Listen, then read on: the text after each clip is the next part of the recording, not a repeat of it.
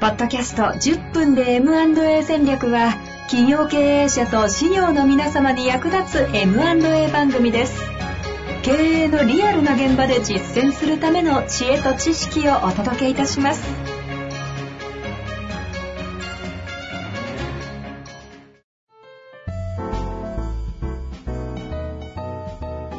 こんにちは、遠藤和樹です。白川正義の10分で M&A 戦略。白川さんよろしくお願いいたします。お願いします。さあ、ということで今週は前回からのね、引き引き継ぎテーマということで、デューデリジェンス。うん。全体像今日行きたいなと思いますが。これ1回でいけるもんなんですか？あ、わかんないです。話してみると。ちょっと行きそうですね、1回ぐらい。改めてデューデリジェンス。なんでしょそうですね。デューデリジェンス買収監査。で前回、あの、その表面保証っていう、表面じゃないよっていうね、話から。質問が表面になってましたから。デューデリの話をちょっとしたんですけど、はいその、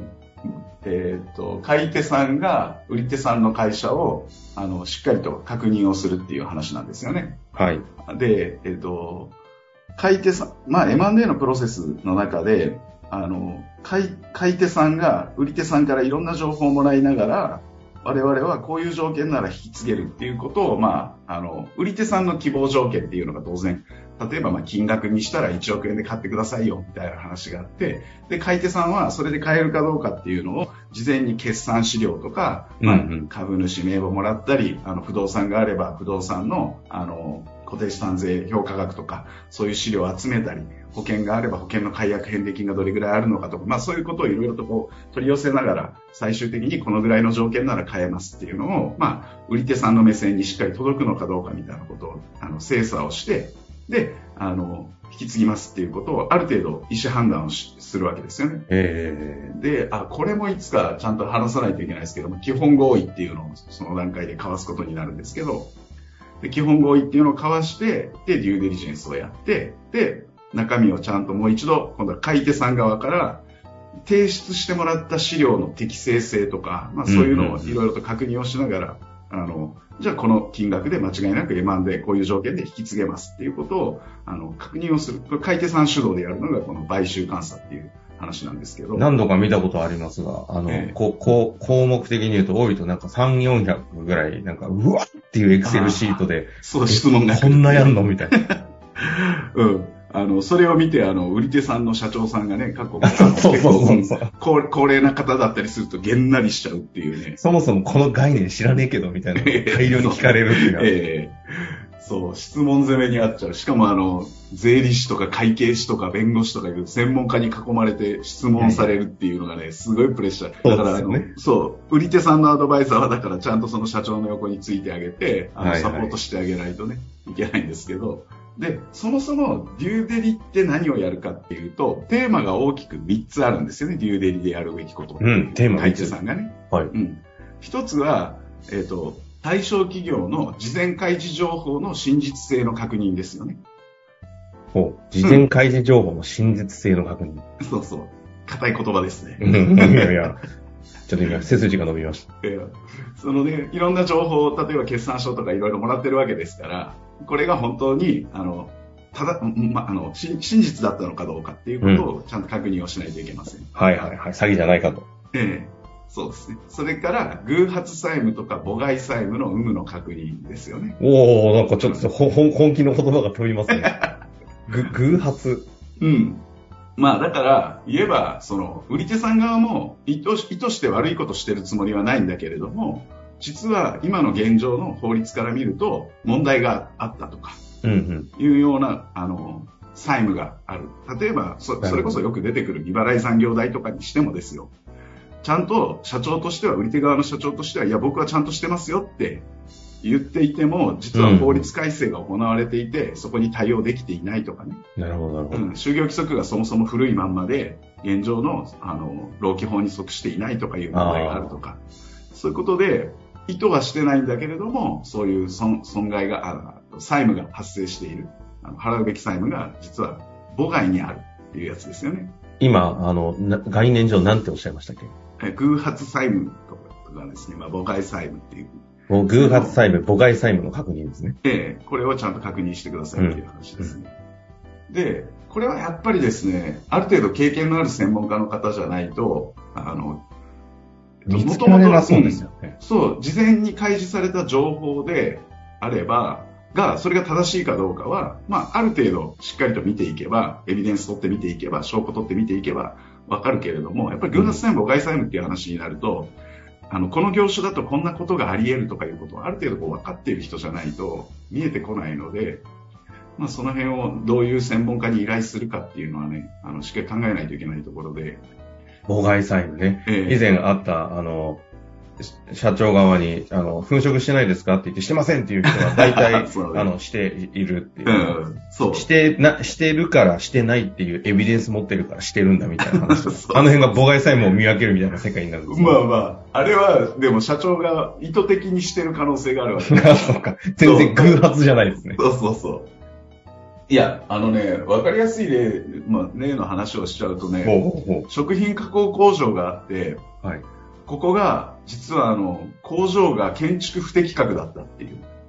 住宅街あに、うん、憲兵率とかいろんな問題があって、この工場、この規模の工場を作っちゃいけないっていう法律なのに、根本の話。そう。事業ができないって話そう。そこを本当にね、あのね、これなんでかというと、その社長さんも悪いことを当然しようとしたんじゃなくうんて、実は明治時代から、あの、ある老舗の食品加工工場だったんですよ。はいはい。だから、法律が後で整備さなれるるほど。うん。なるほど。うん。で、これって実は途中経過でこれがあの違法になるタイミングが当然あるわけだから法律が施行されていて、その時に役所に、いやいや、もともとこうだったんで許可してくださいよっていう、あの、例外的に特例措置をし受けることも可能だったみたいなんですね。僕もちょっとそこまで詳しくはなかった。教えてもらったんだけど、ええええそれはでもやってなくって、でも近隣の人たちはずっとそこに工場があるから、これどんなタイミングで問題になるかというと、周りの人があれは問題だっていうことを言わない限りは表に出てこないので、はいはい。あの、基本的にはその問題にならなってなかったんです。波風立たない限りは。うん。で、ここが後継者がいないっていう話になって、えーっとね、それこそデューリしたらってことですか？そうなんですよ。それそれもね、上場会社さんが名乗りを上げてくれたんですよ。あそうすると、ある程度きっちりデューデリをややる話になって、で、不動産鑑定士さんがその中身を見ていったら、あれこれ違法建築だよってなって、あ。はうん。で、ある意味、その、これどこまで、あの、話していいかわかんないけど、上場会社じゃなければ、ある意味目つぶってやれなくもなかったかもしれない。でも、やっぱり上場会社コンプライアンスの問題やっぱりすごい大きいので、やっぱりやれませんって非常にあのお惜しい惜しいんですけどっていうごめんなさいっていう話になったこととかあって、なかなか生々しい偶発債務の話ですね。そう。でもこれデューデリをそこまで詰めてやってなかったら気づかなかった可能性もあるっていう。ああ。うん。これもし気づかなかった方に前回で言う表面保証についてこ、ここの点はどうなるんですか？今みたいな件が後で明らかになったと。ももちろんそれは、で、ああの、じゃあここでも工場できませんってなりますよね。そしたら建て替えなきゃいけない、い移転しなきゃいけないとかいう話になると、その費用を保証してくださいって話になりますよね。なる。やっぱそうですななりますよ、それ。ああの、えっ、と、いろんなまあ、表面保証の中で書き方はありますけど、あの、要は全ての許認可であるとか、あの、基準を満たして経営をしているっていうことを表明して保証してくださいねっていうような、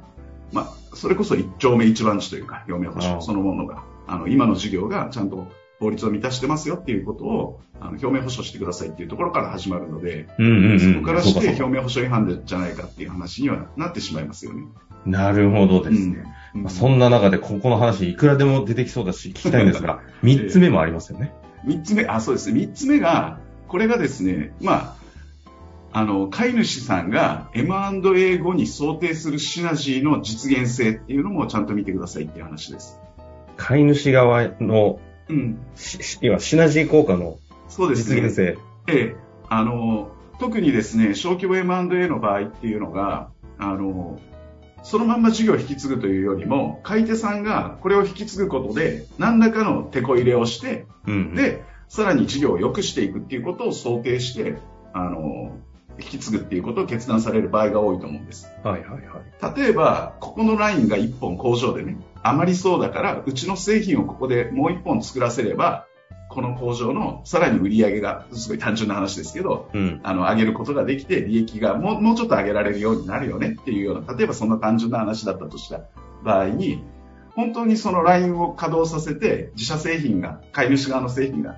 できるのかっていう検証とかですと。うん。うん。そういうことをしてないと、あれこれできるはずだったのに引き継いだとこれできないじゃんみたいな話になったら。計算が全部こ根っこから狂っちゃうわけじゃないですか。はいはい。で、そのデューデリをやる前までは、そそんなに立ち入っていろんな向こうの会社を見るとかはできない前提なので、そこまで詳しく検証できていなくって、社長同士の口頭のやり取りとかね、トップ面談の時とか、質うん。問上のやり取りとかで、まあ、できるかできないかぐらいの話がなされている可能性があるので、はいはいこ。の辺をしっかりと確認してください。で、これは専門家がやるというよりも、そうですよねうん、社長事がやっぱり、うん